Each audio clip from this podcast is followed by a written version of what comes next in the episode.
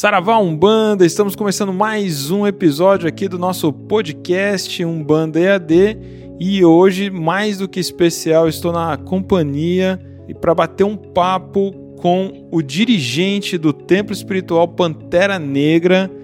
Ele é conhecido como seu nome civil, Mário Filho, que é o Baba Mário Tata Malê. Vou falar um pouco para vocês. Ele é pesquisador, tem mestrado em Ciências das Religiões, é mestre e doutor em Ciências Policiais, além de ser especializado em Ciência da Religião, Políticas de Gestão e Segurança Pública, História da África e do Negro no Brasil.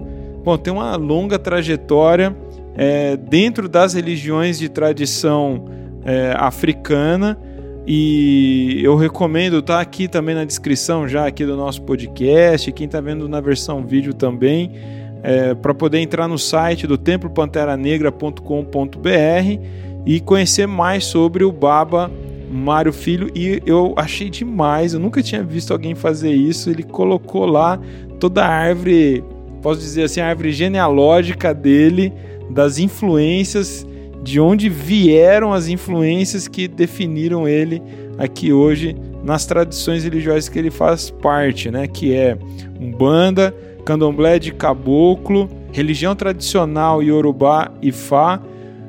Baba Mário, muito bem-vindo.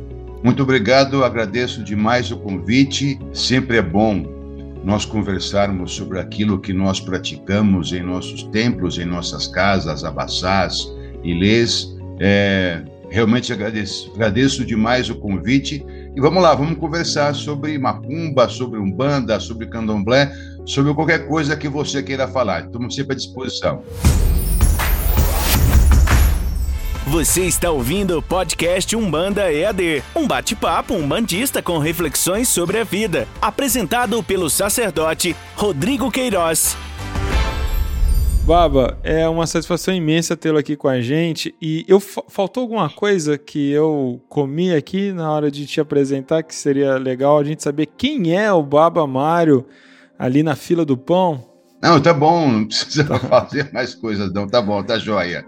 Mário, o... só de falar do Caboclo Pantera Negra já dá um assunto, né? Já dá assunto pra caramba, né? Porque é, ele é, eu posso dizer assim, que é uma entidade que desperta muita curiosidade, mas não é tão comum vê-lo incorporando nos terreiros por aí, embora há, muito, há uma popularidade dele, né? Talvez pelas influências que ele traz. Eu vou começar essa nossa conversa já explicando um pouco quem é o Caboclo Pantera Negra, o que, que você pode dizer sobre ele, assim, para a gente já tirar umas curiosidades aqui. É, o, é, muita gente confunde o caboclo Pantera Negra com o Exu Pantera Negra. É, segundo todos os estudos que eu fiz, as conversas é, que já tiveram com ele, ele é um caboclo. Essa, esse entendimento que ele seria um Exu é, começa com a, a obra de Lourenço Braga, Magia Branca, Umbanda Magia Branca, Kimbanda Magia Negra, mas aí ele coloca como Caboclo Pantera Negra como o chefe da falange dos caboclos quimbandeiros. E a partir desse momento ele começa a ser visto como um Exu por muitas pessoas. E acabam tratando-no como um Exu, mas na verdade ele sempre falou isso, que ele é um caboclo.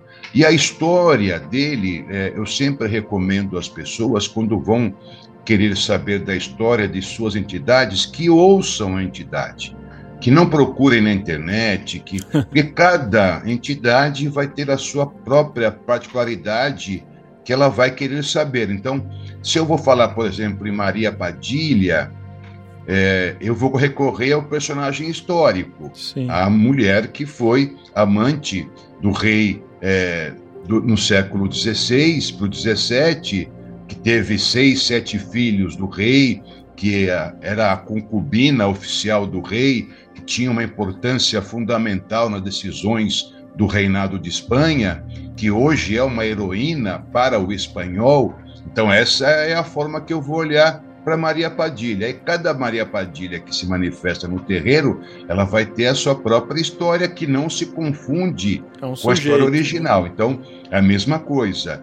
Mas, no geral, a, a influência do Caboclo Pátria Negra na construção da sua imagem, ela passa especialmente pelos Loás ou pelos Vodum é, do Benin, que ah, existe um Vodum chamado Possum, e esse Vodum ele é representado por um leopardo e às vezes por um leopardo preto.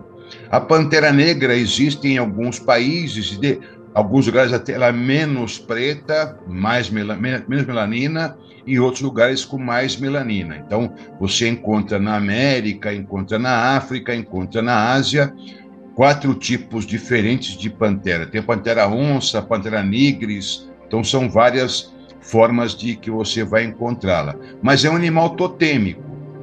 Diversas tradições usam a pantera negra como um animal totêmico, um animal de poder. Então é nesse sentido que o Pantera Negra também tem muita ligação com essas tradições mais originárias. Então, seria um, um representante desse tipo de olhar, para um olhar mais dos povos originários. É, e ele é um, no Anage, no geral, as pessoas com que converso, que trabalham com Pantera Negra, que realmente não são muitas, mas o comportamento é similar. Muito sério, muito é, contrito, poucas palavras, é, trabalha muito com a questão de afirmação das pessoas, da questão da cura, não, não ingere bebida alcoólica durante os trabalhos, só no máximo ele vai usar o fumo e ponto. É, ele é muito reservado, no geral, não só o meu, mas com quem eu converso, ele tem essas características. Ele não é o meu caboclo, né? Então, eu conto como aconteceu isso. O meu sacerdote já falecido, o Tatanegão, Lúcio de Oliveira Panek, ele, num jogo, num jogo típico de que ele fazia, porque o, o Lúcio ele era iniciado pelo babá, pelo Tata Ronaldo Linares. Ele foi de um dos barcos dele e depois continuou é, muito é, próximo dele. E ele é, tinha todas as características que o Ronaldo Linares mostrava, demonstrava para ele, e ele usava o método de jogo de búzios específico do Ronaldo Linares. E da forma como ele enxergava, ele jogou para mim e falou: olha, você vai ter que montar o seu terreiro e quem vai chefiá-lo é o Caboclo Pátria Negra. Como eu nem conheço esse caboclo, ah, é? nem sei quem ele é. Então foi tudo, foi assim, um aprendizado, uhum. como lidar com ele, como é que ele veio a primeira vez, que não foi fácil.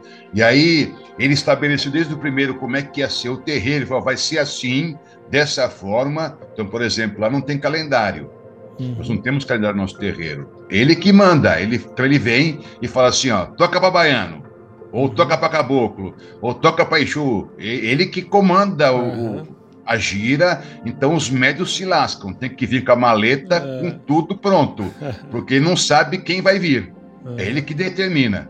Mas então para você não faz sentido dizer que é um quimbandeiro, então? Como que é? Sim, mas é, Nesse Ou ele é sentido, presente na Kimbanda mesmo? No, ele é presente, muito presente na Kimbanda, sempre.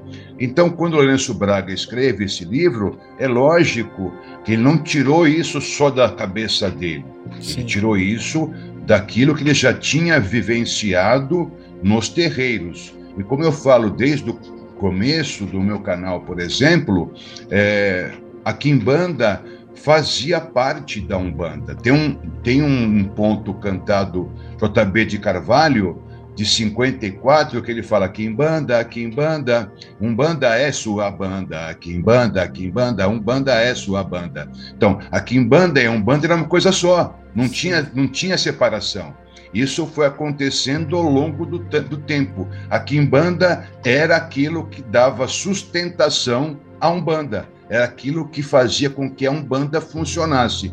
Então, para, para essa Umbanda mais antiga, quando eu cantava para Exu no início do trabalho, eu estava em Kimbanda. Sim. Então, a Kimbanda que permitia que a Umbanda funcionasse, que protegeria as pessoas, protegeria o terreiro de influências negativas, de espíritos que pudessem invadir o espaço. Então, era, tem um, livro de 39 ou 40, se não me engano, que o autor escreve que a, a Umbanda e a Quimbanda saem de um único tronco e que tem dois galhos, uma Umbanda, outra é Quimbanda, porque são a, é a mesma árvore com dois galhos. E o que distingue, é, de forma prática, a Quimbanda da Umbanda, de fato? Dessa Quimbanda que nós estamos falando inicial, uhum. quase nada, porque ela fazia parte da própria Umbanda. Com o tempo, ela foi sendo reconstruída com outros elementos, mas você vai encontrar os mesmos, as mesmas entidades que você encontra na Umbanda, só que com um comportamento não tão é, é, expansivo, não tão legal assim como na Umbanda, que é mais receptivo, mais caloroso. Uhum. As entidades de Kimbanda elas são mais duras, porque elas vão. É, não tem tantos freios morais, sim éticos, mas não morais e a gente vai discutir ética e moral. Uhum. Então, a Kimbanda ela é ética, Sim. mas ela é amoral. A Umbanda é ética e moral. A Kimbanda ela é só ética, é um, um nível a mais. Mas ela não se importa muito com a moral. Não Quando diria você fala que ela é moral, imoral. A moral cristã, é... né? Essa moral Isso. É que tá Sim, então toda essa construção ah, do Bom velhinho, uhum. ai do caboclo. Não, já é bem diferente. O bom velhinho não é bom velhinho. Uhum. O preto velho dá caibrada em todo mundo. Uhum. Assim como o caboclo dá caibrada em todo mundo. Ele, você está aqui por quê? Você está aqui porque você sabe que você está aqui. E uhum. começa, desfia o rosário em cima uhum. para a pessoa se tocar. Então, essa visão um pouco mais romântica da Umbanda, na Kimbanda não existe. Ela é muito mais dura. E é por isso que as pessoas acham que a Kimbanda é mais forte que a Umbanda. Ela é só um pouco mais crua, só é. isso. Mas então não é verdade que a Kimbanda é dedicada exclusivamente à esquerda, que a gente chama na Umbanda, a Exu e Pombagira. É, essa construção é mais nova, uhum. de direita e esquerda. Uhum. É, no nosso terreiro, por exemplo, a gente não usa essa nomenclatura. Uhum. Nós abominamos essa nomenclatura na nossa casa. Sim. Nós não, não temos essa ideia de direita e esquerda, porque o mundo espiritual é um só e a transição entre os seres, nós não temos a mínima ideia como funciona, porque nós queremos sempre construir histórias de acordo com as nossas imagens mentais, uhum. que não correspondem de forma alguma da realidade do mundo espiritual que nós nunca poderíamos imaginar que a gente não tem é, condições para fazer isso. Mas a gente vai construindo, como a gente falou um pouquinho antes da entrevista, as caixinhas. Uhum. Gente, porque nós temos que entender isso. Uhum. Então, para entender, eu tenho que construir imagens daquilo que eu já conheço. Então, eu vou refletir aquilo que eu sei nessa construção. Então eu vou dividir direita coisa boa, esquerda coisa ruim, com a ideia do, can, do, do canhoto, do destro, do sinistro. Então tudo isso ela vai entrando na caracterização de que Exu e Pombagira vão trabalhar com o mal, e isso está posto no, no, no livro O Segredo da Macumba, que os autores Lapassade e o Marco Antônio da Luz escrevem muito bem sobre isso. Só vou esse livro aqui, uhum. Segredos da Macumba, é um livro muito bom. E aí ele vai colocando que essas práticas, porque a gente, com essa moral cristã especificamente que a Umbanda desenvolve, muitas da, das questões pessoais acabam saindo do contexto da Umbanda. Então, por exemplo, eu sou uma mulher que trabalho com prostituição, eu sou uma prostituta. E eu preciso de clientes. Preciso de clientes para que eu tenha uma vida melhor, mais adequada. E eu vou na Umbanda e peço para um guia de Umbanda para fazer alguma, alguma magia para que eu tenha mais clientes. Muitos terreiros vão se arrepiar com isso. Imagina, não vou me meter com isso. Não, então você vem na Kimbanda. A Kimbanda vai te fazer isso. Eu estou, estou disputando uma vaga de emprego com uma outra pessoa. Eu vou no terreiro de Umbanda. Ah, não, nós não podemos atrapalhar o livre-arbítrio da pessoa. Você é só com o seu esforço. A ideia bem capitalista, o seu esforço tal. Mas eu não posso ter algo mágico que me auxilie para que o, o, a pessoa que vai analisar meu currículo, que vai me entrevistar, olhe para mim com um olhar mais adequado. Não, eu estou mexendo no livre-arbítrio dessa pessoa. Isso, então, vai na Kimbanda, que a Kimbanda vai fazer isso por você. Então, essa moral que foi sendo construída, que foi colocando qualquer coisa que não se encaixasse na moral cristã para a Kimbanda. Então, é mais um momento em que isso aconteceu fruto, logicamente, de todo o processo racial, de embranquecimento, de racismo religioso que nós vivemos durante vários séculos em nosso país. E a Umbanda, como falei antes de, nossa, de iniciar a entrevista, ela sofreu todos os reveses históricos, sociais, econômicos que o Brasil passou. A religião, ela acompanha o ser humano ela vai acompanhando as mudanças do, do próprio praticante. Então, ela vai tendo é, modificações ao longo do tempo que vão se adaptando às pessoas. Por isso que é, Bourdieu e outros autores vão falar que religião é mercado. Ela vai se adaptar sempre ao mercado. Bom, então é, você tem um canal no, no, YouTube, o Tradição Mário Filho, e você vem é, nos últimos tempos produzindo ali um conteúdo bem consistente, falando de assuntos diversos, mas tem alguns é, palestras que você colocou ali que eu achei acho muito interessante, falando dessa historicidade, que é o seu campo de pesquisa também dentro da, da, sua trajetória acadêmica e, e, e, recentemente você falou sobre os caminhos da Umbanda e também abordou o livro do Renato Ortiz a Morte Branca do Feiticeiro Negro. Esse é um dos melhores títulos, né? A construção, o título em si, né? Ele é maravilhoso, sim, né? A sim, Morte sim, Branca do Feiticeiro Negro foi muito feliz isso daqui. E é um excelente livro, acho que fica a recomendação para todos, né, que queira se aprofundar. E ali você faz é, uma grande abordagem e vai falar do Tata Tancredo. E você aborda muito sobre assim, a Umbanda, ela é, portanto, o, hoje o que a gente vê é resultado de muitas modificações de manifestações é, religiosas, místicas, mediúnicas, de transe, que o negro já trazia anterior ao Brasil e em solo brasileiro. Né? Antes, quando a gente pensa que a Umbanda é parte do Zélio, né? a história que ficou mais contada, ou que teve maior marketing, né?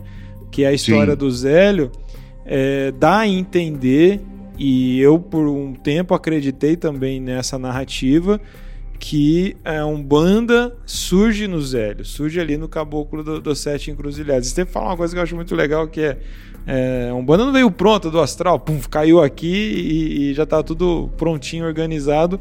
Como essa narrativa do Zélio é, pretende é, supor ali, né? Vou deixar um disclaimer aqui para quem está nos acompanhando: isso não é nenhuma afronta, né? não estamos aqui é, colocando nenhum demérito ao Zélio e à história que está aí posta. É só a gente vem buscando entender a Umbanda além da Umbanda que a gente conhece hoje. Né? Acho que faz sentido isso ficar claro aqui. E você que vem com essas tradições, você vem com essa longa experiência que é, rompe com o sistema do Zélio, né?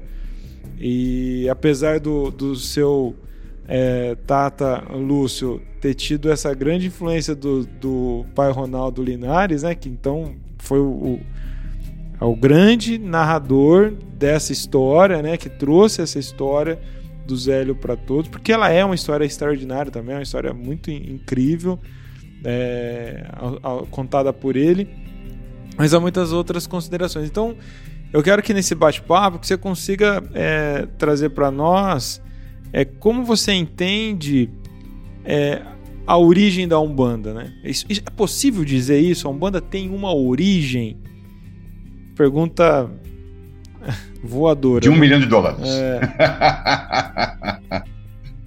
é porque veja, é, a primeira questão é que muitos umbandistas vão afirmar, inclusive com base no Mate Silva e outros autores, que afirmavam que a palavra Umbanda não existia antes de Zélio, que a palavra Umbanda surge com o próprio Zélio, o que não é verdade. É. Porque a palavra Umbanda é uma palavra que existe no léxico da língua quimbundo, falada em parte de Angola. Então, aqui quer dizer cura. Uhum. E a, a, o Kimbanda é o que pratica a cura.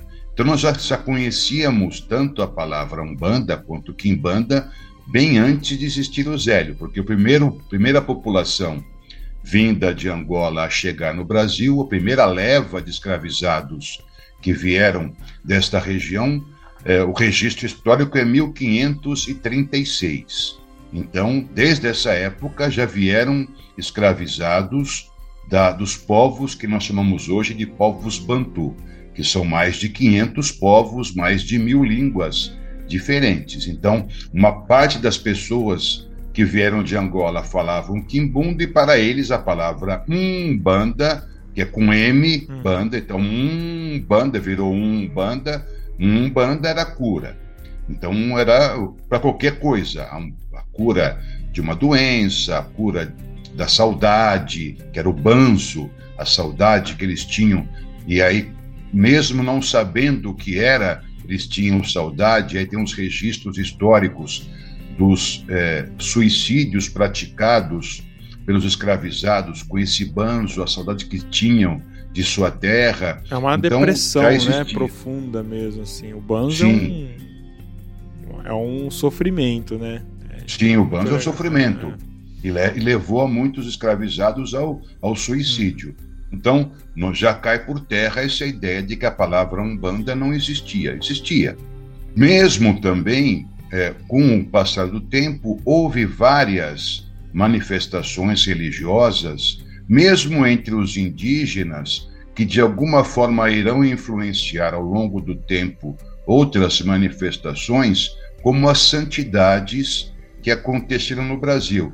É, não dá para falar em uma santidade, mas há várias santidades que são as práticas indígenas já mescladas com o catolicismo. Deixa eu ver se eu entendi. Eu recomendo. Eu Santidade recomendo é um tipo de ritual, é isso?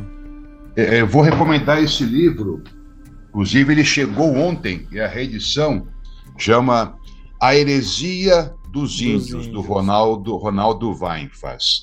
Esse livro ele é fundamental para que nós entendamos como houve o amalgamento das práticas indígenas com as práticas católicas. Então, é essas santidades, porque cada é, etnia indígena do povo originário brasileiro recebeu o cristianismo, em especial trazido pelos jesuítas, que vem com uma missão catequética para o Brasil, e é por isso que o padre Gabriel Malagrida, ele é um jesuíta, porque ele é um catequético. Ele que é, ele é um catequético, ele é um jesuíta. E assim, é, essa construção, ela vai, começa a acontecer já com as santidades. Então, os tupinambás terão um tipo de santidade, os tupis terão outro tipo, os guaranis outro tipo. Então, o Ronaldo Weinfaz vai trazendo as santidades, porque ela também é vítima da Santa Inquisição e há todos os processos de inquisitoriais que foram feitos em relação. Chegamos a ter no Brasil Papa, dessas santidades. era um indígena que foi eleito papa para a sua comunidade e que se expandiu no, no interior do Nordeste, Mas aí já tinha na Bahia. Uma, uma, Mas aí era uma, já tinha passado um processo de conversão. Já, já. E, e adotando gente... o dialeto português também, né? Uma... Sim, o português junto com a língua indígena. Entendi. O Exaí, acho que começa a vir aí já do caboclo. Exe, fio, exe. Pode ser que sim, a não, é, realmente a gente nunca vai saber é. como começa tudo isso. Lembrando que tanto o indígena brasileiro quanto o africano escravizado, ele tinha já contato com o cristianismo católico. Ele já tinha já uma noção, porque a conversão dos, escra... dos negros, em especial dos negros do Congo, porque a primeira missão que foi em direção ao Congo foi de 1492, uhum. quando Diogo Cão, que era o chefe da, da expedição das caravelas que vieram para o Congo, vieram pelo mar, entraram no rio Zambeze e foram até a, na época do, da capital do Congo. O rei era o Manicongo, e ele que convidou para que viesse uma expedição de Portugal para trazer as coisas que havia na Europa, porque ele queria estabelecer comércio, a troca cultural entre o Congo e Portugal, porque Portugal era, era fortíssimo nessa época, tinha uma, uma navegação extraordinária, e aí isso a começou a acontecer.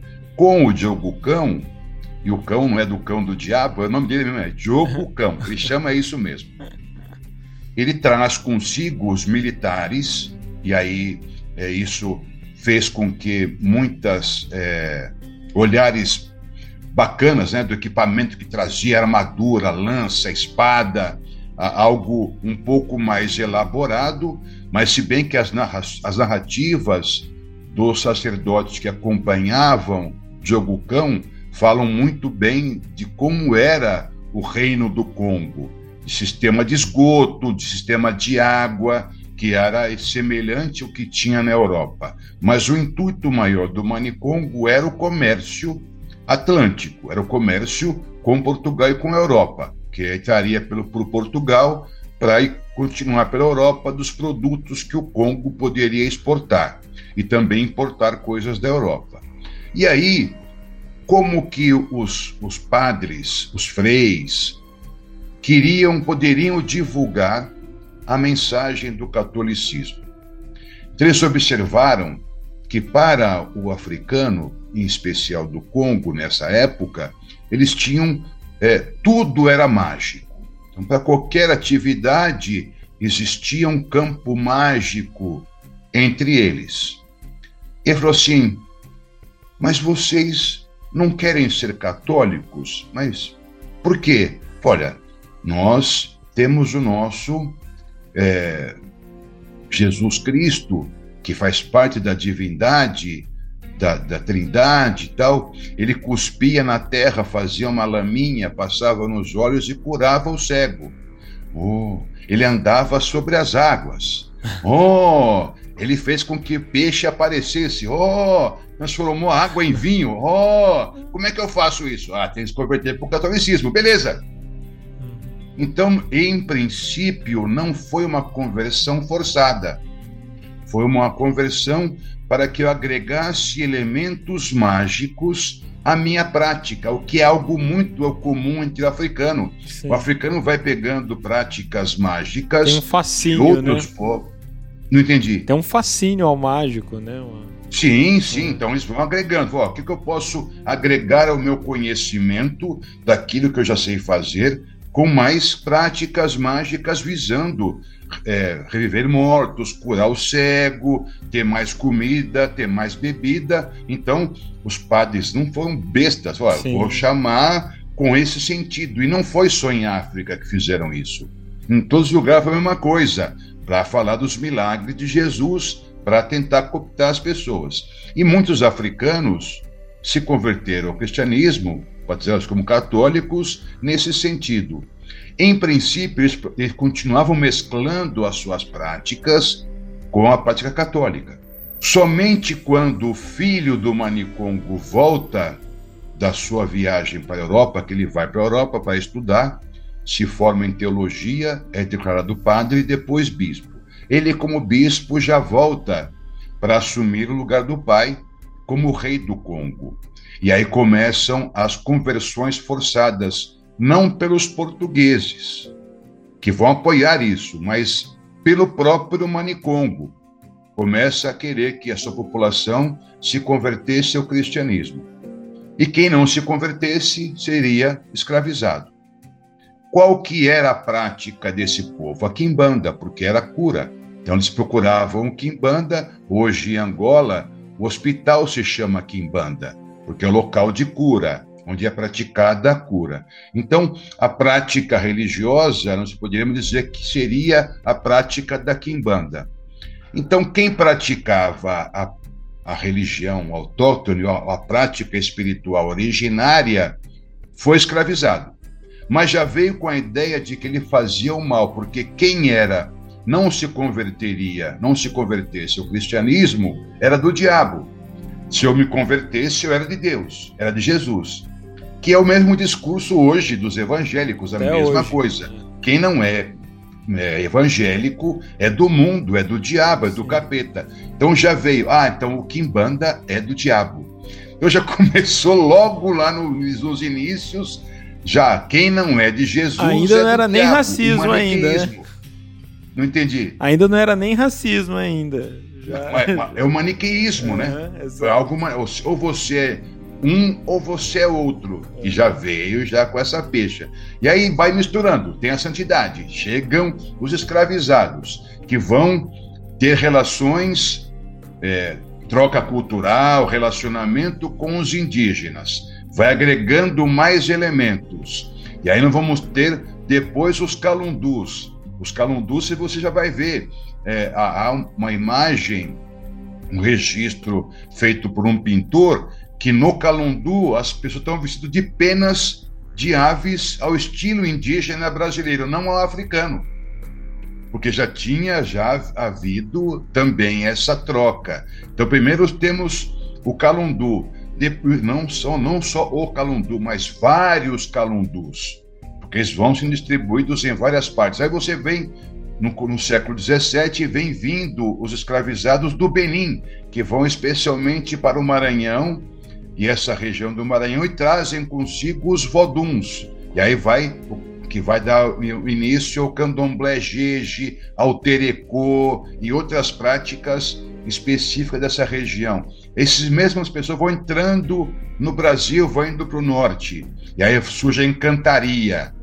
Então, e aí nós temos que olhar tudo isso que vai sendo construído. Aí depois, voltando, sai a cabula. A cabula vem do Calundu, está no, no, no interior da Bahia, desce para o Espírito Santo, tem um, a, a, o, o texto né, feito pelo, pelo bispo de Espírito Santo, relatando como era a cabula, da existência da cabula, e aí já entra a influência malê dos muçulmanos que vem com os Yorubá no século XIX, que já vai engrossar esse caldo, desce para o Rio de Janeiro, encontra a pequena África, o pessoal que era é, degradado de Salvador, que foi, expulso, são os malês, Vem, tem os bantus que moravam na pequena África e vai todo mundo se conversando, surge a macumba, que a macumba não tinha nome, era uma prática sincrética ao extremo que misturava coisas indígenas, catolicismo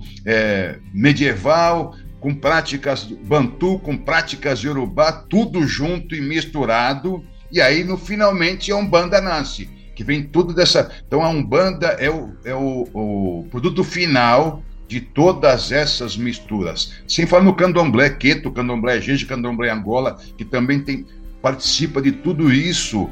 Então, essa é uma construção que nós temos que fazer, porque está tudo ligado. Não é, não é estanque. Santidade ela acaba, começa o calundu, que acaba, começa a cabula, que acaba, começa a macumba, que acaba e começa a umbanda. Não tem isso. É tudo ao mesmo tempo agora. As coisas vão todas se misturando, se miscuindo, se amalgamando, se hibridando, e porque é um, é um, é um algo social que nunca será estanque. Mas e a Umbanda também ainda, ela... Existe ainda é, Cabula, por exemplo? A Cabula, como ela era descrita uhum. pelo, pelo bispo, esqueci o nome dele, que escreveu sobre a Cabula, que o Nina Rodrigues, que traz o texto dele para o seu livro Africanos no Brasil, é, como é descrito lá, nós não sabemos se existe. Há um grupo hoje é, do Espírito Santo do Rio de Janeiro que diz que eles são cabulistas e remetem a sua história é, iniciática ao século XIX. Mas eu não sei precisar é, realmente sobre isso, porque infelizmente a Inquisição ela teve não só a Inquisição, mas a própria, a própria monarquia e depois o Estado perseguia muito Sim. isso. Né? Então, é, não foi fácil a, o estabelecimento dessas práticas no Brasil. Sempre foi uma prática de resistência, resistindo ao status quo, porque é, nós temos inúmeras figuras que foram presas por charlatanismo, pela prática da medicina e assim por diante. Então, sempre foi é, uma. Houve momentos de liberdade e momentos que foram excruciantes, que não podiam acontecer. Então, a gente vai sempre. E, e a imprensa também tem uma participação fulcral nisso, o que nós esquecemos. Uhum. Então, há, há momentos em que a imprensa arrebenta, fala mal, critica, abomina, e aí há a perseguição. Aí tem outro momento que a imprensa fala legal, é uma manifestação cultural, folclórica do povo brasileiro, aí a polícia, o Estado não, não vai atrás. Então também temos isso, a gente vai vendo como isso funciona ao longo do tempo. Então, por exemplo, quando tem a perseguição ao catimbó, que destroem todas as casas de catimbó nos anos 20, é, na Paraíba, em Pernambuco, há uma, uma ação orquestrada nos dois estados para acabar com o catimbó lá. E, a, e, a, e por que, que isso acontece? Porque a imprensa desses dois estados começam a arrebentar o catimbó. Tanto é que ele mudou de nome, passou a ser Jurema. O nome original virou Jurema. Para tirar a peixa de algo malévolo. Mas a imprensa arrebentava. Quando o Câmara Cascudo, na missão que ele fez Estudo Folclórico do Brasil, ele vai e registra tudo isso. É muito raro você encontrar uma casa de catimbó que seja semelhante àquilo que está no Meleagro, que ele registra como eram as casas de catimbó no, no, em Pernambuco e na Paraíba, porque elas foram destruídas a, polícia quebrou todos os terreiros, todas as casas de Catimbó, prendeu as pessoas, quebrou tudo ou apreendeu material que não foi quebrado, porque foi orquestrado. Então, nesse momento, a imprensa foi fundamental para que houvesse a perseguição a esse tipo de prática. E muitos deles vieram para onde? Com isso, vieram para o Sudeste. Para onde? Para o Rio de Janeiro, que é a capital federal. No Rio de Janeiro vai se misturar com mais. É mais um elemento que se mistura ao que existia já lá. E aí a gente vai conhecer o Zé Pilintra, a gente vai conhecer Maria Padilha, que, que vem já do Catimbó, que não existiam ainda no Sudeste, existiam só no, no, no Nordeste. Eles vêm com essa população que sai da perseguição ao Catimbó no século, no século XX. Então você vê, é, é uma construção que ela tem que ser observada porque é algo histórico, não é o Mário achando, ah, o Mário está aqui no. Não, isso está histórico, é posto. Tudo isso é sendo falado, você vai acompanhando a historicidade do, do Brasil e vendo como esses movimentos vão se dando. Tudo bem, a gente está falando de, de é, migrações das pessoas também, né? Então, tem o processo Sim. De perseguição, tem tudo isso que você está narrando. É, e aí, vou, vou, vou, dar um exemplo hipotético. Né? Então, o, a pessoa lá é, no Pernambuco, é, no Catimbó, e passa por essa situação de ser de ter o seu terreiro destruído e tudo mais, vai mudar então de estado e ele cai lá no Rio de Janeiro, a gente tem esse lastro é, confirmado, sujeito que o, fulano de tal, que era ali o líder comunitário do, da religião catimbó, agora no ano tal ele está em outra região do país e se encontra em outro ambiente religioso. Eu estou tentando fazer essa conexão fina para a gente poder realmente é, perceber essas migrações acontecendo e que vai definindo as, as transformações.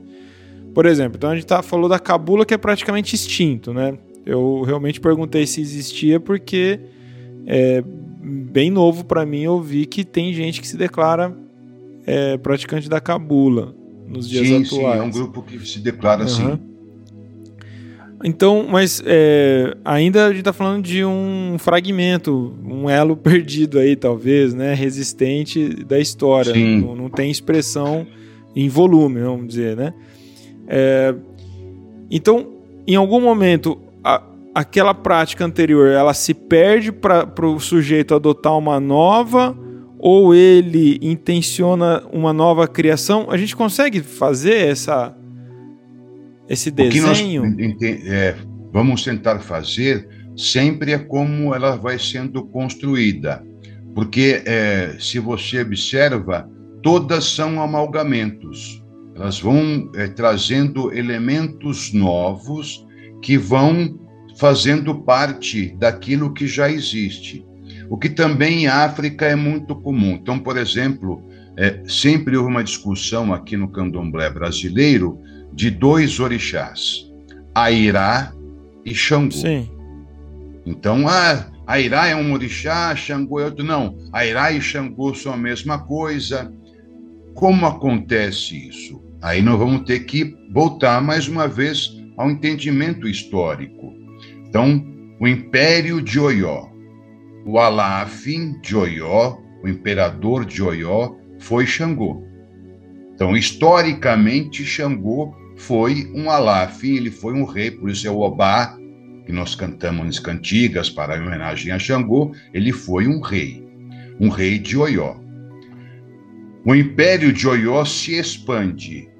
Na região onde hoje nós chamamos de estado de Oió, no estado de Oió, tem uma comunidade que cultuava um orixá do raio, chamado Airá.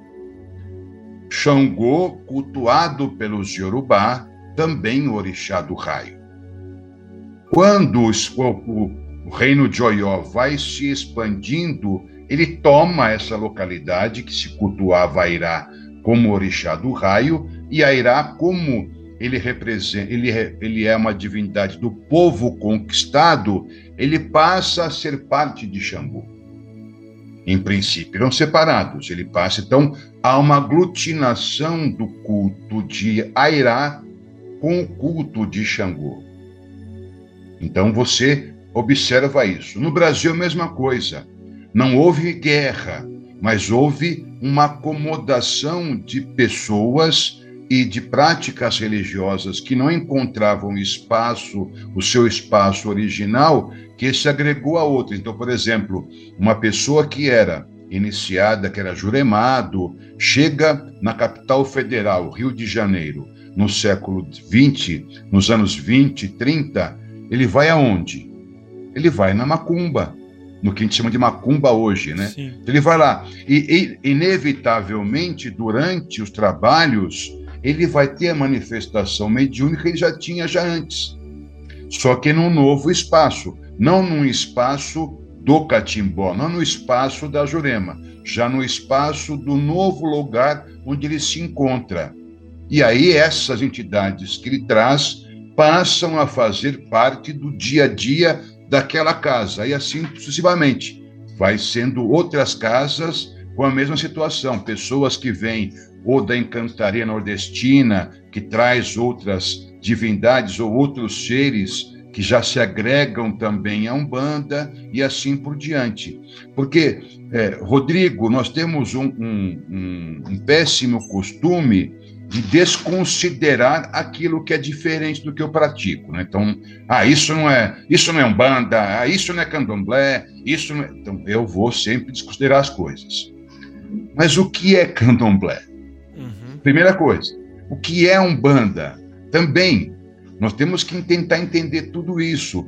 O candomblé, quando eu falo a candomblé Jeje, candomblé Queto, candomblé Angola. O candomblé, quando ele nasceu, nasceu pronto candomblé queto, candomblé rígido, candomblé agora. Não, assim como a Umbanda. A Umbanda não cai do céu, puf, na terra já prontinho.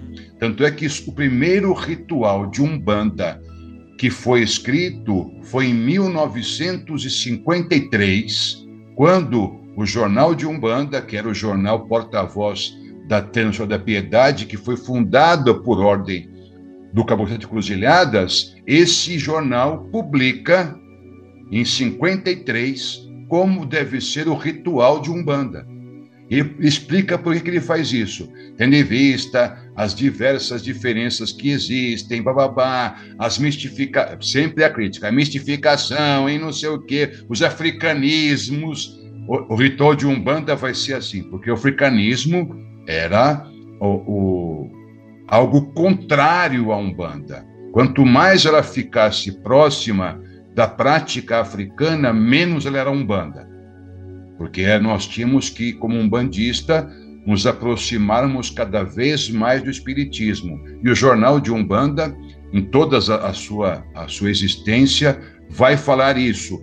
O que começa a mudar um pouquinho quando o Tancredo começa a escrever no Jornal de Umbanda. Ele tem uma outra vez que ele escreve, e aí a, a, a briga, né? não é a briga, mas a, a construção que o jornal fazia de anti-africanismo, ela diminui um pouquinho, mas durante todo o tempo, antes de Tancredo escrever algumas palavras no jornal de Umbanda, Lourenço Velho e Mata e Silva arrebentavam Tancredo, mas arrebentavam Tancredo de uma forma aviltante. Eles falavam mal no jornal do Tancredo, que eram só ele se julgava conhecedor da Umbanda, que com os africanismos dele, que Umbanda não é africana, que Umbanda é espírita. Mas aproveitando é isso, então, você acha que também a Umbanda vem da Atlântida?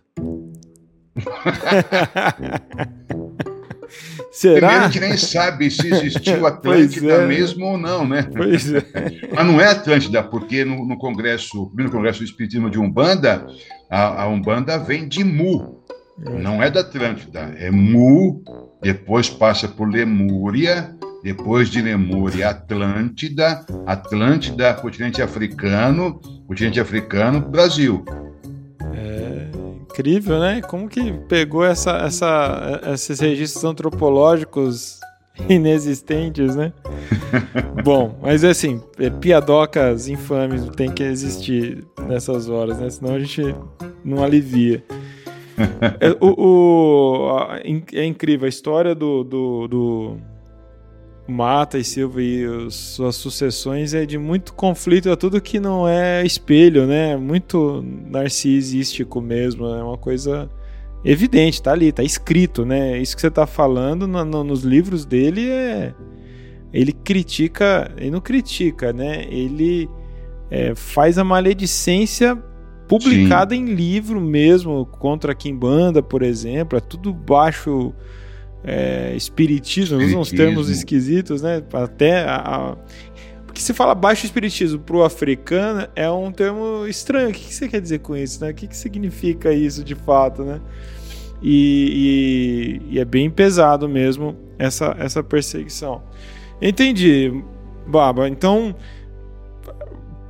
até aqui, assim, pra gente ficar. Esse, isso tudo não existe zélio ainda, né? Não existe. É, existe toda essa historicidade. Então, basicamente, das influências místicas do que vai vir do, do europeu católico, o que vai vir ali do africano chegando no solo brasileiro e do que já estava aqui, que é o, o, o indígena, né? É, é, todos esses, esses cruzos e encruzos vão se comunicando, vão se modificando, Brasil é gigantesco, né? Continental, então cada região vai ter uma predominância. E aí você entende que essas mutações naturais do tempo, política, organizações sociais, vai definindo um, uma dinâmica de transe muito próximo do que a gente entende hoje, antes da influência espírita aqui no Brasil?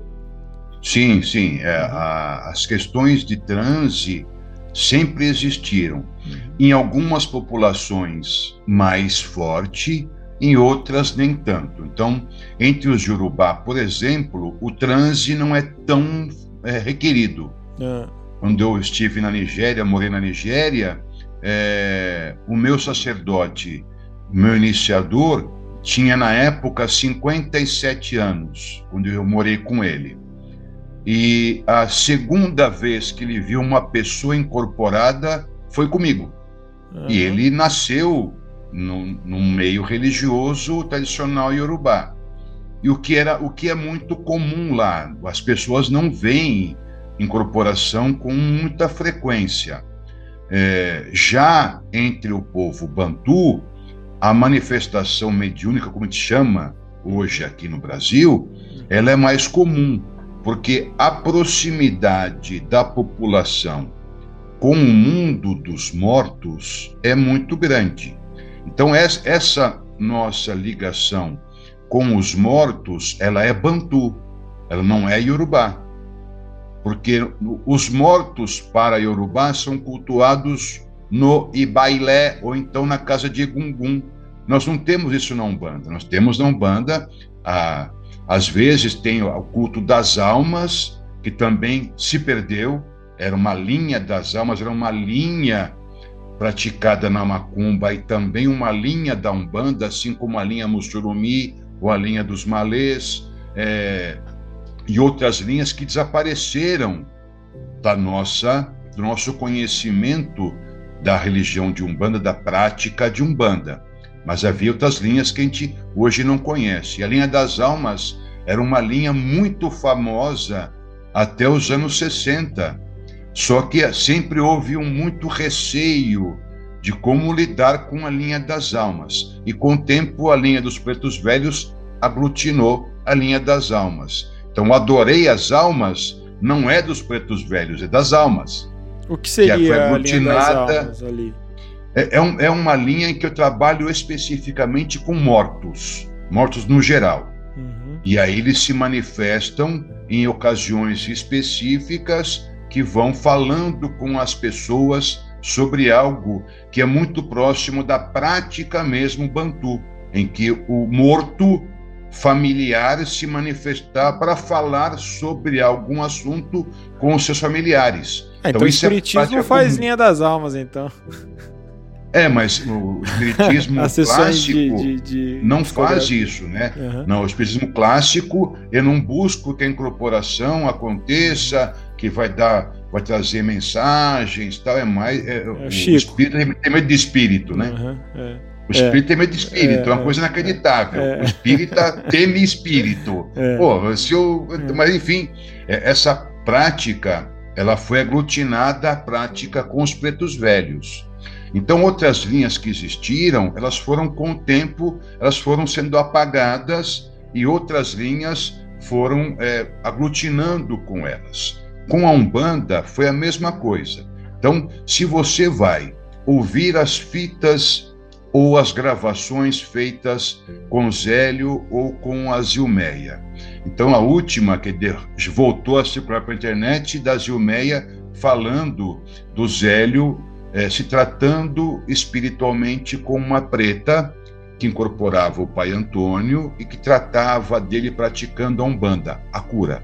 Então, era a prática da Umbanda como cura, que, que curar, era a busca da cura do Zélio dos seus ataques epiléticos, que é a, toda a narrativa, ele era uma criança com problemas de saúde, tinha epilepsia, tinha apagamentos, ele apagava, não lembrava o que tinha acontecido com ele. Então, é, essa preta incorporava o pai Antônio, já produzia com o Zélio as práticas digamos, de Umbanda, não com Umbanda no contexto que nós enxergamos hoje como uma prática religiosa, hum. ou até como uma religião. Isso não existia nesse entendimento ainda. Era um transe então, depois, livre, né, ali. Não, não tinha um sim, ritual sim. como a gente entende hoje. Sim, e aí nós começamos a olhar, quando é, nos anos iniciais da manifestação do caboclo, não existia o nome Umbanda. Você vê, o próprio Zélio fala: ah, no começo nós chamávamos de Alabanda, não era Umbanda. Mas, poxa, na narrativa histórica fala que o caboclo falou: olha, amanhã vai ter uma, uma reunião, uma nova religião que vai ter chamada Umbanda. Então, ué, já há um, uma contradição daquilo que o próprio Zélio falou em entrevistas da Alabanda. Não só falou, como também está escrito isso por autores que registraram isso nesta época, do Alabanda. Mas o Alabanda surge quando? Surge com o Orixá Malê. Não surge com o caboclo. Então, até então, e quando que o Orixá Malê se manifesta? Em 1913. então, durante depois. cinco anos, havia prática sem nome, como é, é, as demais. O candomblé não nasceu com nome, a macumba não nasceu com nome, a cabula não nasceu com nome. Tudo isso foram nomes dados depois de que isso já existia, já estava consolidado, a prática já era feita. Ninguém falou assim: eu vou criar hoje a cabula. Pum! Uhum. Criei a cabula. Não. É um, um, uma prática que existia que acabou sendo nomeada ao longo do tempo. A Umbanda a mesma coisa, porque ela, a prática chamava-se Alabanda. Deixa eu aproveitar e te interromper então, ó. É muito interessante essa fala, porque a gente tem um registro emblemático da fala do, do Caboclo das Sete Encruzilhadas, na ocasião lá no Centro Espírita, né, que ele fala assim, ó, eu sempre coloco um tom de é, hipótese do, do, do que estava acontecendo ali no humor dessa entidade. Porque a gente lê o texto num livro, lá na narrativa do, do pai Ronaldo, por exemplo, o texto é, é frio, né? não tem emoção. Você, você tem que tentar entrar no, no clima ali para imaginar o que pode estar acontecendo. E eu imagino que o que aconteceu é o seguinte: começa a incorporar ali os preto velho, os espíritos que não tem nada a ver com, com, com, com o esquema tradicional deles ali na, na Federação Espírita. E começam a expulsar, expulsar, expulsar. Ah, o caboclo fica puto, né, meu? Bate na mesa ali e fala: Meu, já que não pode a galera aqui, né? Tô agora usando minhas palavras, né? Já que não pode meus amigos aqui se manifestar porque não tem um diploma, não são conhecidos, não são famosos, não fala difícil. Então é o seguinte, quer saber? Amanhã lá na casa do rapaz, eu vou estar tá lá, nós vamos estar tá lá, vai, quem quiser vir vai chegar. Então, brincando um pouco com isso, é... e aí faz sentido, porque essa, esse já era o repertório, a referência do Zélio, né? Lá na casa dessa senhora, tava ali e vinha, né? Livremente Sim. o trânsito estava acontecendo. Sim. Então, quer saber? Vou fazer isso lá em casa, vou fazer lá com, com, com o rapaz, e vocês vão ver que, apesar de não ter um histórico famoso, tem coisa boa para falar, para ouvir, para trocar. Gente do bem, né? E vamos lá. E aí começa muito isso, né? Essa, esse transe livre, né? Estamos aqui, reunido tal horário que foi solicitado e vai começar a vir pipocar aqui as manifestações. Sim, né? é, isso é bem coerente com a historicidade, porque uhum. isso é, é, muito mais lógico. E aí, nesse sentido, aí surge o chamalê. E aí, ah, nossa prática é alabanda, e o próprio já explica. Chamava de alabanda porque o orixá malê era um malaio muçulmano, então homenagem à banda de Alá. Porque é, assim depois Tancredo vai falar a mesma coisa, que o, o sufixo banda é do lado, né? A banda do Mário, a banda do Rodrigo, então é o lado dessas pessoas. E aí ele fala, então, é a banda, é o lado de Alá, em homenagem a ele. E isso só, ao nome Umbanda, só começa realmente a ter é, importância a partir dos anos 30, quando Diana Brown ela consegue identificar o uso do vocábulo Umbanda como é, encontrando a prática já disso bem estabelecida. João do Rio faz isso, escreve nos anos 20. Não registrou a Umbanda. Existia só a Macumba, por enquanto. A Umbanda ainda não existia com o nome de uma prática. Então, nos anos 30, realmente se consolida como prática e aí vai tendo todo o seu desenvolvimento ao longo do tempo. E o Jornal de Umbanda, que era o órgão oficial de comunicação da Tenda Nacional da Piedade, não só da tenda, mas também dos autores que escrevem no livro, em especial o, o, esqueci o nome dele completo, mas o nome dele é Madruga. Não vou falar seu Madruga porque vai dar um, uma concepção diferente, mas é, o diretor do jornal, ele é uma pessoa que começa a trabalhar imensamente pela divulgação da Umbanda. Então, o jornal de Umbanda, ele é, assim, um, algo marcante na, na, na divulgação desta Umbanda, porque é, ela não tinha outro modo. Né? Então, o jornal, o jornal era a internet da época. Todo mundo lia jornal. Todo mundo que era alfabetizado lia jornal. E quem não lia pedia para alguém ler para ele. Então, era a internet da época, era o jornal. Então, eu só conseguia ter informações sobre o dia a dia por meio do jornal. Então, havia jornal que publicava o jornal da manhã e da tarde. Tinha duas edições, porque era como era levada a informação para a população.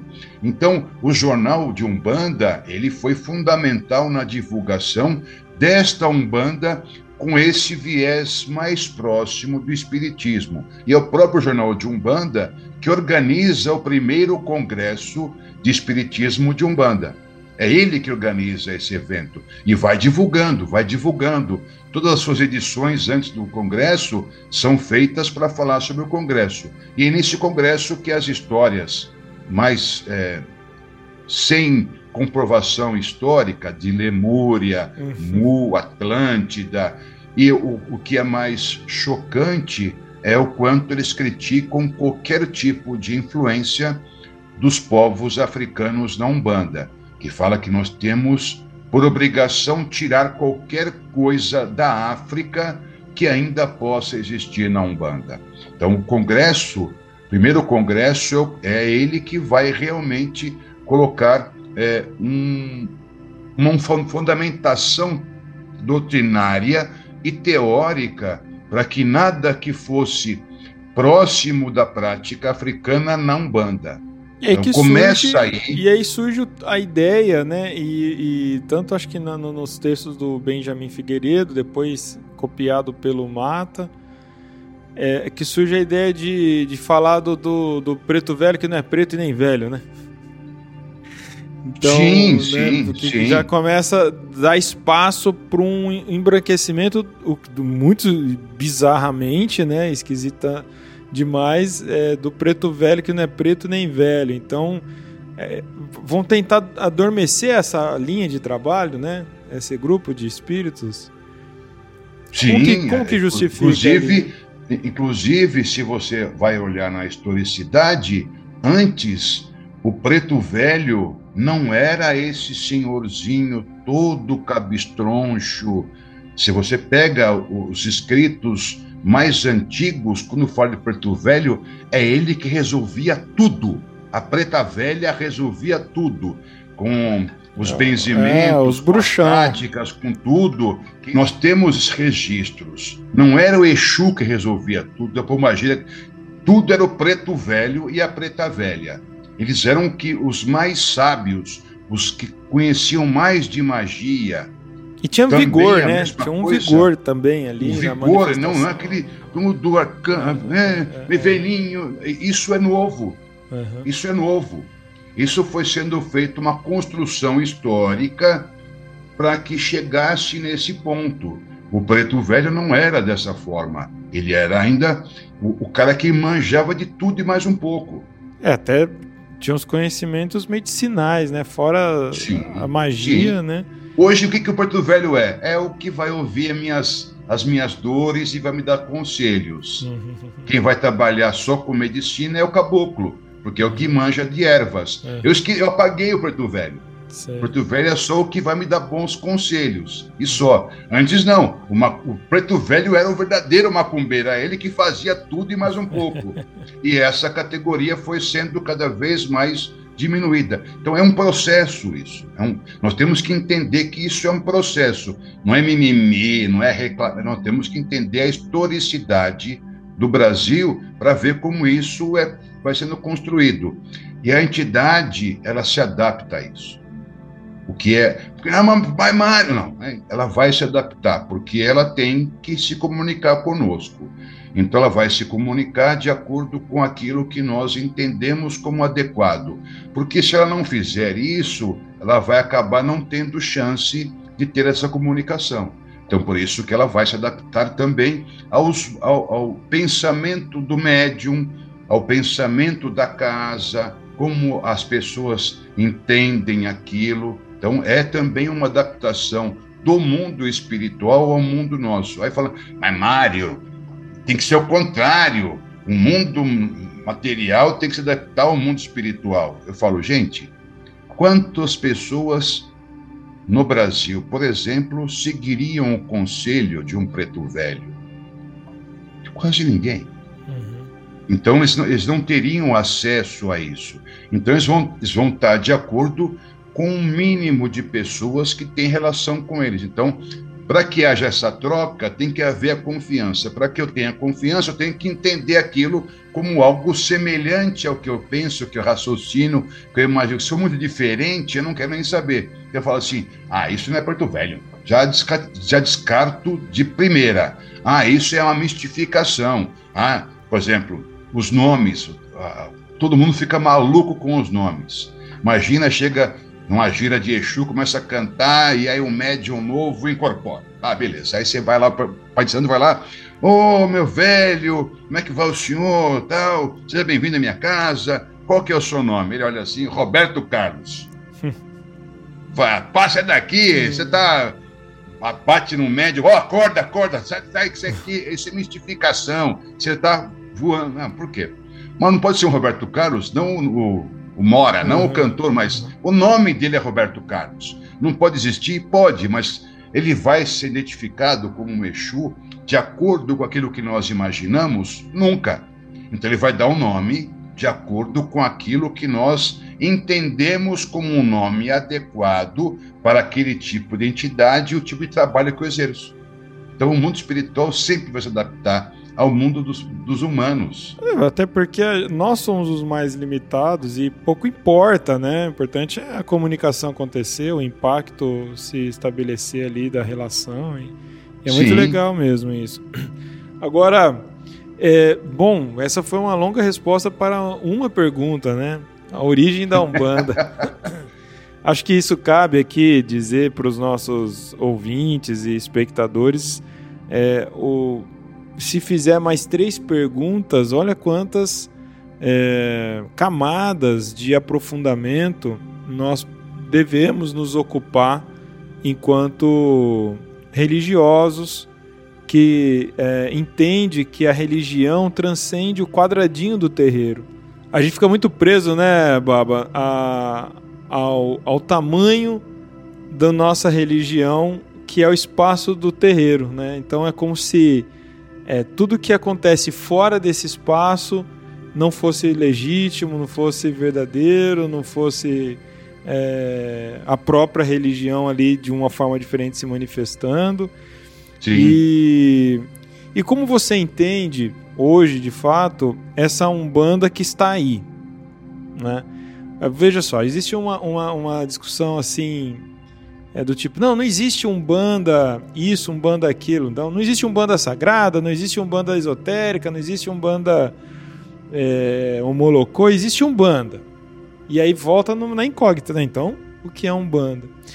É, o que, que você. Não, é, como você interpreta? Não dá para responder, Rodrigo, o, é, com uma, uma resposta é, de um parágrafo, uma linha, por exemplo. o que é um banda o que é candomblé. Não tem impossível. É, Ninguém vai conseguir fazer. Ah, a Umbanda é a prática, como é que é a ação do espírito por causa da, da caridade, uhum. que é o, o Ok, é, é, uma, é uma definição bacana, ok? Ela faz isso, faz, ponto.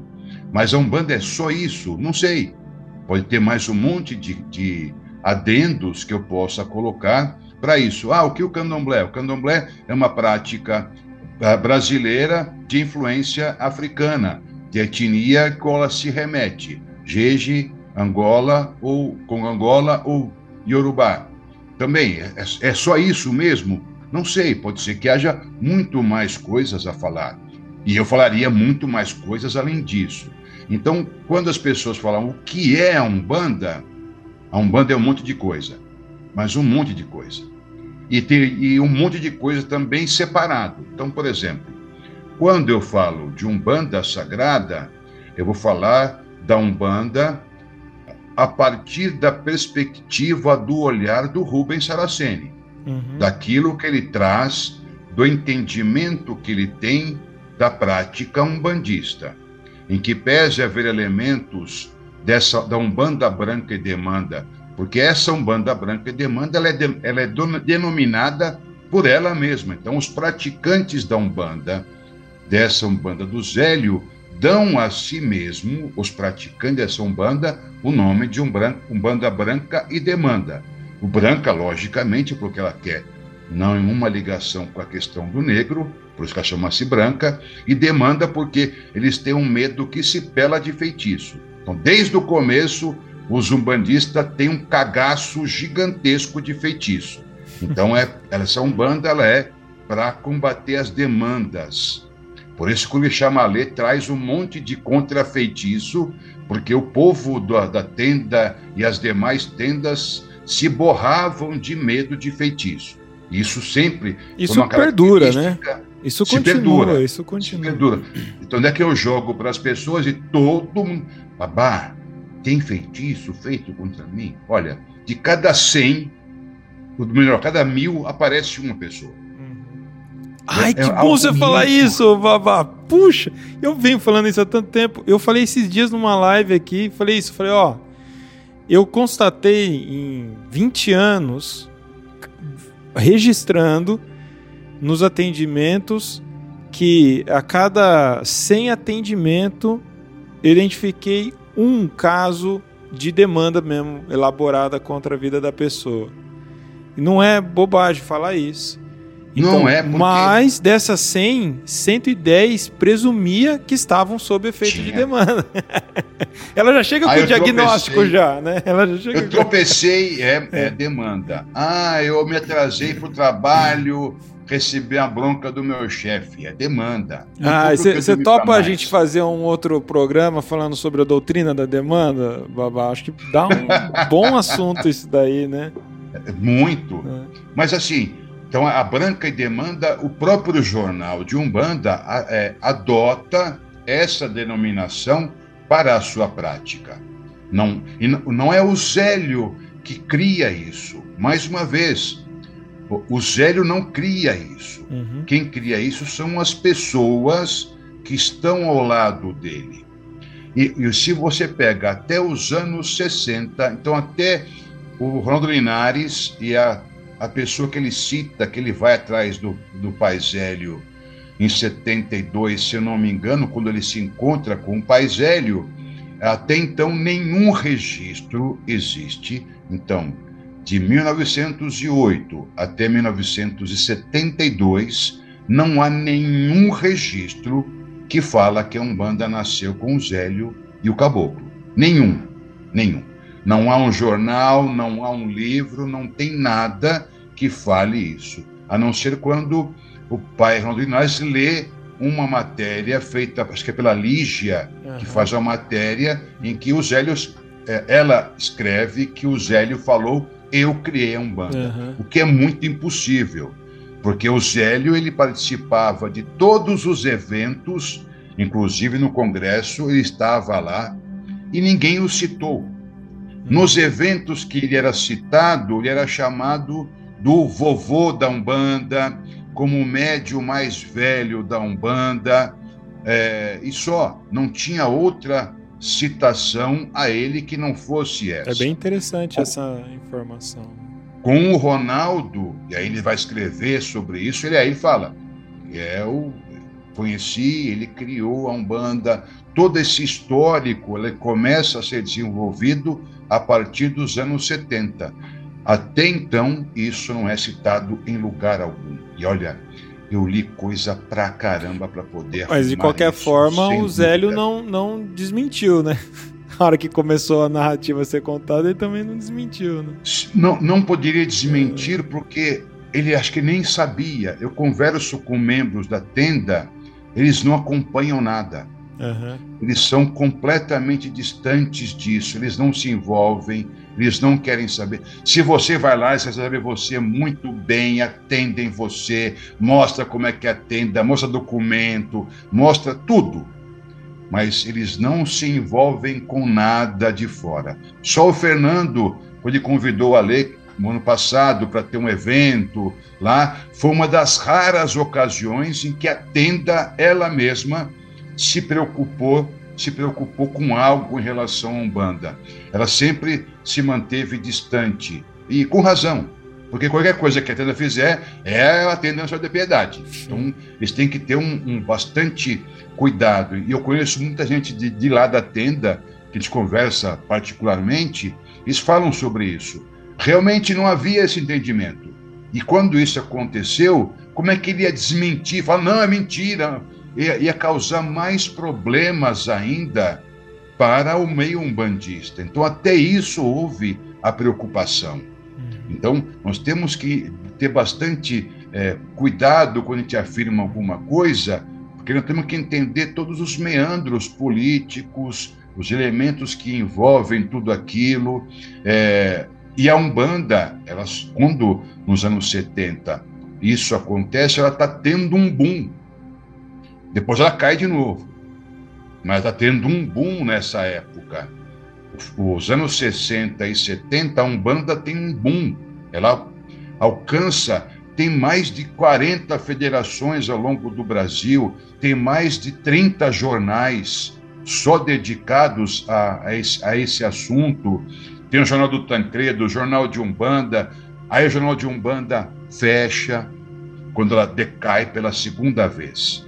Aí, a maioria dos jornais, o Jornal do Mironga, do Tancredo também fecha, e aí há, há, começa a ter expansão neopentecostal, primeiro é, pentecostal, depois veio o neopentecostal, e só vai ter um novo boom com os livros do Rubens, já com o olhar dele. Então, nos, no, no, final dos anos 90, início dos 2000, é quando a Umbanda de novo tem o seu boom e aí tem aquela matéria da revista Veja, a Umbanda é cool, e aí realmente isso vai trazendo mais pessoas para a Umbanda, já com o olhar dado pelo próprio é, Rubens. Mas a Umbanda esotérica antes, é a Umbanda de acordo com o olhar do Mata e Silva, não do, do Pai Guiné, que era o espírito que incorporava que é o que tomava conta da casa dele. Uhum. Mas aqui, ele não falava aquilo que o Mata e Silva falava, uhum. ele falava diferente. Uhum.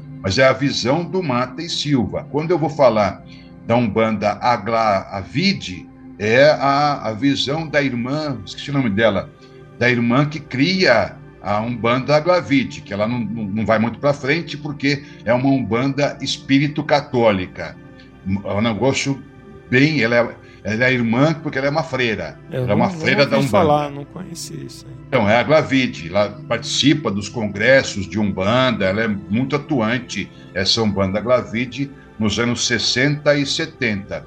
A Umbanda Eclética, que também desapareceu, que era muito importante nessa época. A Umbanda Universalista, que também existia, que era a visão particular dessas pessoas que criaram essa Umbanda. Então, é, falar que não existe umbandas, existe, porque é a visão de alguém sobre a umbanda. E que está tudo bem. E claro. É que está tudo bem. É, e para finalizar, o, o que, que deve existir no seu, no seu pensamento que vai caracterizar que é umbanda? É, para dizer elementos... o que não é umbanda, né? Também é difícil você falar o que é e o que não é Umbanda. Se você, por exemplo, assistir a um ritual de Jurema em João Pessoa, você fala, estou ah, num terreiro de Umbanda.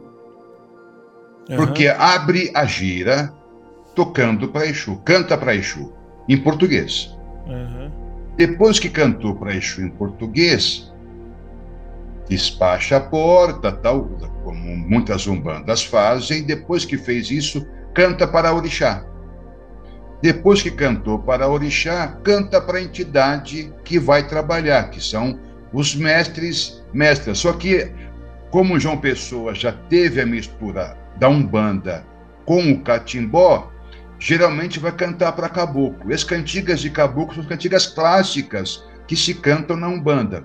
E aí se manifesta o caboclo. Só que o caboclo se manifesta no estilo candomblé de caboclo, sem camisa, põe um pano, põe um penacho, já diferente da Umbanda. Mas até então, eu assim, até agora foi Umbanda. Uhum.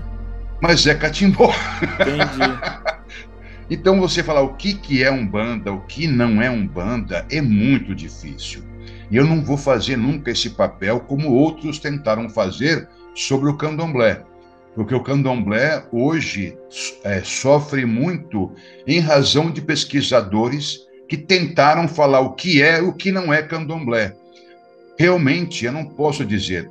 Aí, como um pesquisador, eu tenho que dizer o seguinte: eu vou ouvir as pessoas que frequentam aquele espaço. Na opinião delas, o que aquele espaço pratica? Se falar que é umbanda, é umbanda. Se falar que é quimbanda, é quimbanda. Se falar que é candomblé, é candomblé. Mesmo que não esteja de acordo com a noção geral do que seja, pouco importa isso. Porque o que importa é a opinião do praticante daquilo. Se para ele aquilo é um banda, é um banda.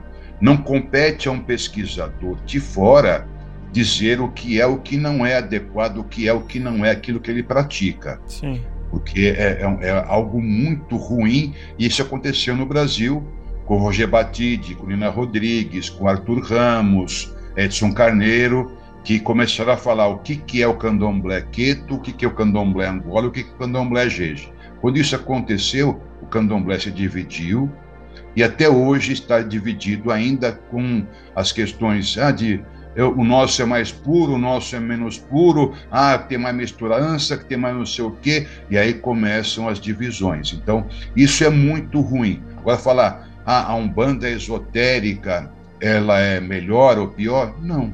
É para o público dela, e acabou. E basta, né? Sim. Basta. E a gente tá aqui, eu tô aqui com, com dois títulos é, seus, né? Que da coleção O que é, bem legal, da La Fonte, o que é religião afro-brasileira e o que é islamismo, porque o Baba Mário é muçulmano. Então fica com Sim. isso daí na, na, na, cabeça agora, esse barulho. O ouvinte que nos acompanha. E eu gostei muito, é um livrinho de rápida leitura mas é, é esse o que é a religião afro-brasileira e com bastante citação histórica, muito legal. Fica aqui a recomendação, tem o um link na Amazon aqui na descrição também do nosso podcast e do nosso quem está assistindo no YouTube também, para você poder adquirir o seu que é, você doou os direitos autorais para poder custar oito reais, né, Bob? É, custa já, já, já chega a lugar a custar seis e cinquenta. Ai, que legal. Então, se procurar bem, vai é, encontrar por seis e cinquenta esse livro. É, é bom, a seis e cinquenta é, é mais barato que muito cafezinho por aí. E é uma leitura que eu recomendo. Tá aí, fica aí a super indicação. Inclusive, ah, o, o, o Baba, eu eu tomei a liberdade, a gente está produzindo aqui uns resuminhos. É, vou citar a fonte, tudo, obviamente, para a gente publicar no nosso Instagram, porque ficou bem legal da maneira como você colocou aqui. Então, colocar curiosidades de várias religiões afro-brasileiras que talvez você não conheça, né? Acompanhe é, no nosso obrigado Instagram. Obrigado pela citação. É, uhum. Esse livro foi realmente com esse intuito. Quando a editora me chamou para falar sobre isso, é, a primeira. É, porque ele tinha que ter 12 mil caracteres, porque era até 98 páginas. Ah, é Quando uma exigência. A, a, primeira versão do livro tinha 138 mil caracteres. Caramba, que desafiador. Eu não tinha nem noção de como era 12 mil caracteres. Uhum para dar 98 páginas escritas. Que legal. E aí imagina tira, fala, bom, se eu tenho que escrever tão pouco, eu vou ter que fazer um resumo muito claro, que eu sou muito prolixo. Isso eu, eu concordo que eu falo demais. E escrevo também demais. Aí depois tem que ficar voltando e tirando. É a mesma é coisa com o livro. É, então ele ficou é... bem enxuto, realmente. É, e a primeira pessoa assim, que me ajudou foi a minha esposa, que falou: olha, ela, ela é do candomblé, da Umbanda há muito tempo. Eu falei, Jéssica, leia o livro como se você fosse alguém que não conhecesse sobre esse assunto, se está adequado, se vai atender a uma perspectiva de uma pessoa que não conhece, para ser algo bem introdutório. Ela leu, aí dei para um outro amigo também, macumbeiro, para olhar, falou, ó, tá ótimo. Aí eu mandei para a editora.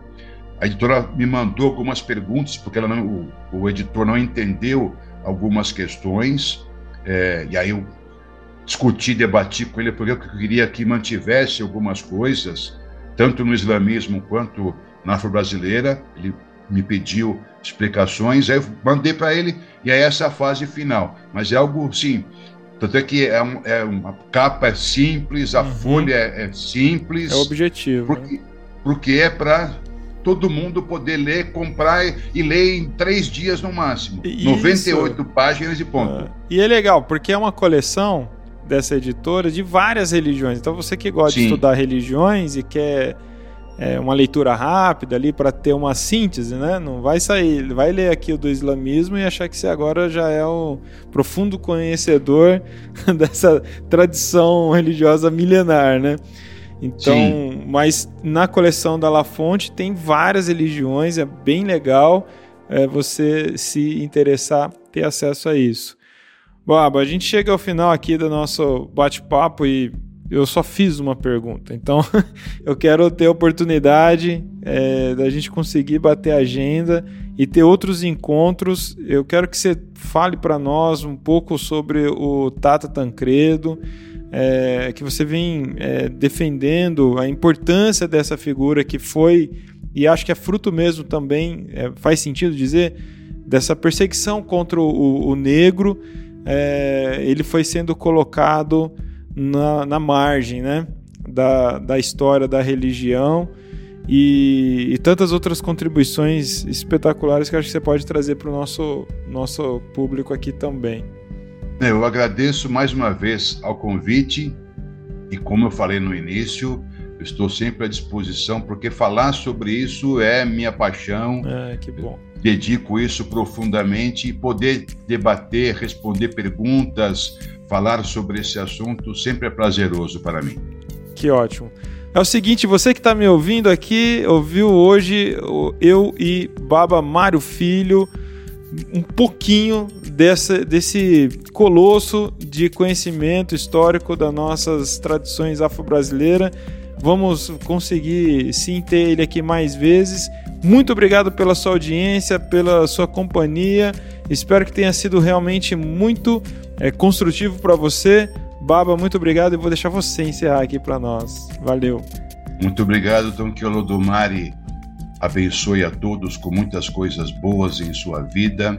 Que Exu seja um protetor, que Ogum seja um companheiro nas batalhas e dificuldades do dia a dia. Que Oxum, Iemonjá, Adie, Oiá tragam prosperidade, fecundidade, fertilidade e caminhos abertos, que o Mulu e que o Baluaê mantenha todos com muita saúde, com corpo rígido, que Xangô os eleve às alturas, que o seu ori brilhe cada vez mais como os raios do sol, que todos consigam conquistar os seus objetivos, os seus sonhos o mais breve e rápido possível. Irebobo, Irebobo, Irebobo, Axéô, Axéô, Axéô. Um grande abraço a todos e até a próxima.